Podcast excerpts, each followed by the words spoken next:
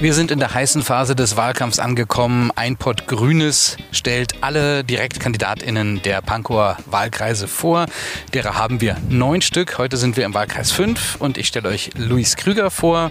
Du bist Student, du studierst Deutsch, Philosophie und Ethik. Du bist 1996 geboren, Du wirst einmal unser Bildungssystem als Lehrer bereichern und du bist äh, seit 2017, wenn ich richtig informiert bin, bei der Grünen Jugend und auch bei Bündnis 90 Die Grünen. Soweit richtig. Äh, genau, Student bin ich seit Anfang des Jahres nicht mehr. Ich habe es äh, geschafft, meinen Master abzuschließen. Dann gratuliere ich dir. Hallo und herzlich willkommen, Luis. Danke. Hi. Luis, du willst jetzt bei der Abgeordnetenhauswahl im Pankower Wahlkreis 5 antreten, also Pankow Süd und Heinersdorf im Wesentlichen. Und du schreibst auf deiner Website, viel zu jung, voll schwul und auch noch aus dem Osten. Warum kandidierst du und warum führst du genau diese drei Punkte gleich als erstes an? Ich glaube, ich habe die Punkte gewählt, natürlich so ein bisschen als Provokation, so sind sie ja auch formuliert, ähm, aber auch weil das die Punkte sind, mit denen ich oft als erstes umschrieben werde. Und dann dachte ich, okay, dann eigne ich mir das einfach mal an und auch in einem positiven Sinne, weil mich das äh, auch tatsächlich ausmacht und ich eben auch die Perspektive reinbringen will. Und das war auch so ein bisschen Hintergrund für meine Kandidatur. Ähm, genau jetzt, zu der Zeit, in der Situation, in der ich gerade bin, ähm, auch vor allem als junger Mensch, die es ja viel zu wenig in der Politik gibt, ähm, habe ich mir gesagt, äh, jetzt passt's gut, jetzt möchte ich meine Perspektive einbringen. Das quasi so von meinem persönlichen her. Genau, und dann natürlich äh, inhaltlich einfach äh, durch die Themen begründet, die mich beschäftigen. Vor allen Dingen eben auch das Bildungssystem, wo meiner Einschätzung nach noch eine Menge zu tun ist. Ja, der Wahlkreis 5, Pankow Süd und Heinersdorf, äh, was verbindet dich denn mit diesem Wahlkreis? Und was muss hier deiner Meinung nach dringend verbessert werden und wie? Der Wahlkreis 5 ist für mich vor allen Dingen Heimat. Ich bin da äh, aufgewachsen, war da im Kindergarten, habe da äh, Eis gegessen, bin durch die Straßen getollt. Also das sind ganz, ganz viele schöne ähm, Kindheitserinnerungen, die mich damit verbinden. Und jetzt sind es vor allen Dingen die Menschen, die ich damit verbinde, ähm, von denen ich weiß, dass sie da wohnen, dass sie es beschäftigt, wie es vor Ort ist. Und genau um diese Menschen möchte ich mich kümmern. Und äh, da sind natürlich die dringendsten Themen, die wir ähm, da gerade haben, sind äh, die Gemeinschaftsflächen. Das merkt man jetzt im Wahlkampf tatsächlich ganz gut, weil es in anderen Wahlkreisen immer so ganz spezielle Orte gibt, wo alle zusammenkommen, wo sich dann natürlich alle mit ihrem Stand hinstellen. Das gibt es in meinem Wahlkreis gar nicht so richtig. Ähm, da fehlen einfach die Orte, wo Menschen zusammenkommen können, Parks, Plätze, Märkte, all das, wo man so einen gegenseitigen Austausch tritt. Das würde ich mir wünschen, dass wir da im Wahlkreis weiter vorankommen und daneben natürlich auch der Verkehr also bessere Fahrradinfrastruktur. Heinersdorf muss dringend besser an den ÖPNV angeschlossen werden. Den Punke Trail, den wir da durchziehen wollen. Bessere Mobilität ähm, für alle und vor allen Dingen wie immer auch für die Schwächsten. Das heißt sichere Schulwege für Kinder, aber auch für ältere und mobilitätseingeschränkte äh, Menschen. Und wie willst du das alles erreichen? Damit wir das alles erreichen können, brauchen wir natürlich ein äh, starkes grünes ähm, Ergebnis und wir brauchen vor allen Dingen ähm, die Unterstützung der Menschen vor Ort, deren Wissen. Sie wissen genau, wo es hakt, wo man Veränderungen anstoßen muss. Ich bin kein großer Fan davon, mit quasi dem Masterplan hinzugehen und zu sagen, ich habe mir das mal überlegt und so machen wir das, sondern ich gehe eigentlich immer gern vor Ort äh, mit den Leuten ins Gespräch und versuche gemeinsam Lösungen zu entwickeln, um quasi so von mir aus die, die Drübersicht zu haben, aber quasi von den Menschen vor Ort die Feinjustierung ähm, zu bekommen und so gemeinsam eben die, die perfekte, passende Lösung zu finden. Mhm. Deine Themen sind äh, Bildung, Jugend, Zusammenhalt. Du hast ja unser Bildungssystem jetzt durchlaufen erfolgreich. Du arbeitest dann als Lehrer. Was fehlt uns denn hier? Was hat auch Corona vielleicht gezeigt und was willst du im Bereich Bildung erreichen? Corona hat uns vor allen Dingen ähm, auf das Thema Digitalisierung natürlich gestoßen. Das ist gerade in aller Munde und das ist auch sehr wichtig, dass wir da vorankommen, dass wir da wirklich substanzielle Schritte gehen. Das bedeutet nicht einfach allen einen Laptop vorzuklatschen und dann äh, ist das Digitalisierung.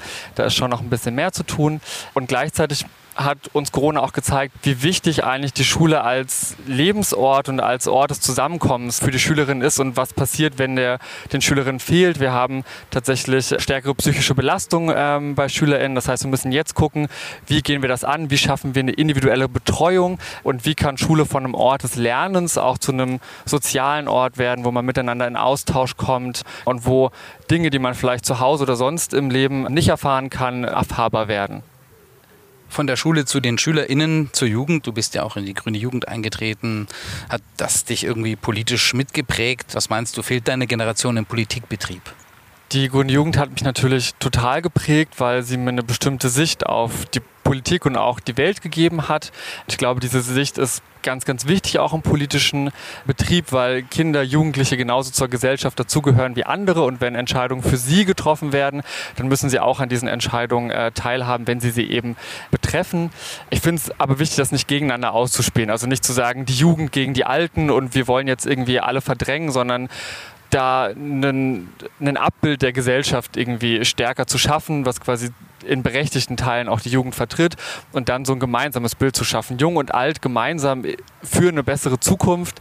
Da sind wir beim Thema Klima kann man, glaube ich, auch besser verstehen oder besser einander verständlich machen, warum es so wichtig ist, ähm, jetzt die entsprechenden Maßnahmen zum Klimaschutz zu ergreifen. In der Corona-Krise haben ja gerade Jugendliche auch auf sehr viel verzichten müssen und das auch aus Solidarität getan. Was willst du für die Jugend durchsetzen, jetzt auch gerade in der Zeit nach Corona? Ich glaube, das Wort Generationengerechtigkeit ist jetzt vielleicht tatsächlich zu viel gesagt, aber auf das, was sie verzichtet haben, müssen wir jetzt gucken, eben wie wir das ausgleichen können. Das heißt, wir müssen ihnen Räume zum Erleben schaffen. Wir müssen einfach auch mal Geld in die Hand nehmen und und das würde jetzt ganz konkret bedeuten, zu schauen, dass sie auch noch eine lebenswerte Zukunft haben äh, werden, so wie sie jetzt versucht haben, dafür zu sorgen, dass die Alten jetzt eine lebenswerte Gegenwart haben. Und das bedeutet dann im Endeffekt natürlich Investitionen in den Klimaschutz. Äh, du setzt auf gesellschaftliche Solidarität, auf Zusammenhalt. Äh, was genau ist dir da wichtig oder was fehlt dir da und wie willst du diesen Zusammenhalt erreichen?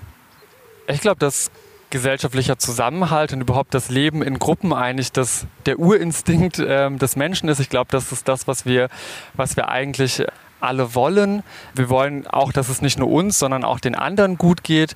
Und deswegen müssen wir gucken, wie wir das gut hinbekommen. Wir müssen vor allem Verständnis füreinander schaffen und eben nicht diese Spaltung, die es teilweise in Bereichen der Gesellschaft ähm, gibt und die auch von bestimmten Gruppen weiter vorangetrieben wird. Da müssen wir uns halt entschieden dagegen stellen, müssen vor allen Dingen Begegnungen schaffen. Ich bin immer ein Fan von so persönlichem Austausch, weil es ist leicht, irgendwie aus der Ferne über die anderen zu reden, denen bestimmte Eigenschaften zuzuschreiben. Aber es ist was ganz anderes, wenn ein Mensch dir gegenübersteht und du den als Menschen auch kennenlernst. Deswegen ist mir das auch im Wahlkreis so wichtig, Orte der Begegnung zu schaffen, weil das wirklich uns als Menschen zusammenbringt und damit dann, glaube ich, automatisch so eine Solidarität entsteht, weil für jemanden, den ich kenne, ich vielleicht eher nochmal was Gutes möchte, als für jemanden, der, der mir fremd oder unbekannt ist. Mhm. Auf deiner Webseite luiskrüger.de, die ich auch gerne noch in die Shownotes packe, da schreibst du, du wünschst dir eine authentischere Politik. Also ist Politik denn derzeit unauthentisch? Und nachgefragt, äh, was macht dich denn dann glaubhaft? Ich glaube, dass Politik aktuell so eine bestimmte Tradition hat, die geprägt ist von der Vorstellung, wie man als Politiker sein muss. Man muss irgendwie einen Anzug tragen, man muss irgendwie fast ein bisschen unnahbar sein, man muss irgendwie auch ein bisschen perfekt sein, man muss über den Dingen stehen. Das kann ich irgendwie auch nachvollziehen, finde ich aber schade, weil PolitikerInnen ja auch nur Menschen sind und wir sie ja auch bewusst als Menschen quasi aus der Bevölkerung in die Politik schicken, um da auch eine Perspektive zu, ähm, zu vertreten. Deswegen wünsche ich mir, dass Politik das auch ehrlich sagt und versucht, den eigenen Standpunkt nicht unter so einem ja, sag ich jetzt mal, Anzug quasi zu verstecken, sondern quasi sich zu zeigen, wie man ist, wie man ist als Mensch, um entsprechend auch quasi authentisch diese Perspektive äh, mit reinbringen zu können. Und ich glaube, dass ich das ganz gut kann, weil ich auch kein Problem habe, mich mal zum, zum Deppen zu machen, einfach zu, zu genau zu zeigen, wer ich bin. Ähm, und ich mich immer freue, wenn, wenn ich einfach mit Leuten ins Gespräch komme. Ich bin auch direkt immer beim Du, vielleicht ist das auch so ein, so ein kleines Ding, aber ich ähm, ja, versuche immer allen so zu begegnen, wie ich ihnen auch, keine Ahnung, auf der Straße, im Büro, wo auch immer begegnen würde, unabhängig davon, ob ich jetzt quasi der Politiker und die anderen die BürgerInnen sind, sondern wir sind beide Menschen und versuchen irgendwie normal miteinander zu reden.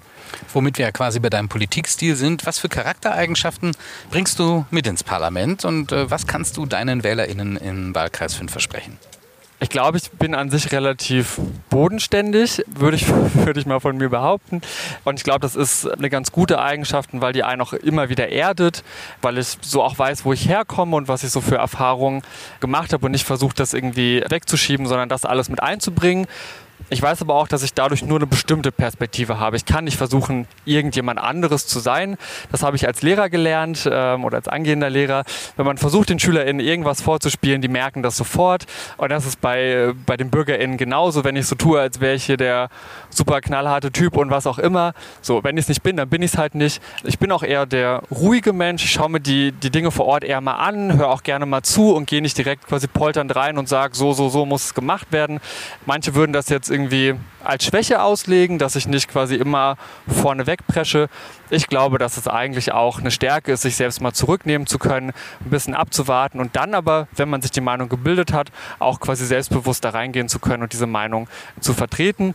Das wiederum verspreche ich den BürgerInnen im Wahlkreis 5, dass ich immer versuche, für sie ansprechbar zu sein, dass sie auf mich zukommen können, dass ich sie ernst nehme in ihren Sorgen und dass wir gemeinsam versuchen, auf Augenhöhe eine Lösung zu finden. Ja, wie bist du denn dann erreichbar? Wie kann man dich äh, kontaktieren, wenn man dich etwas fragen möchte oder vielleicht jetzt auch in den letzten Wochen des Wahlkampfs noch unterstützen möchte?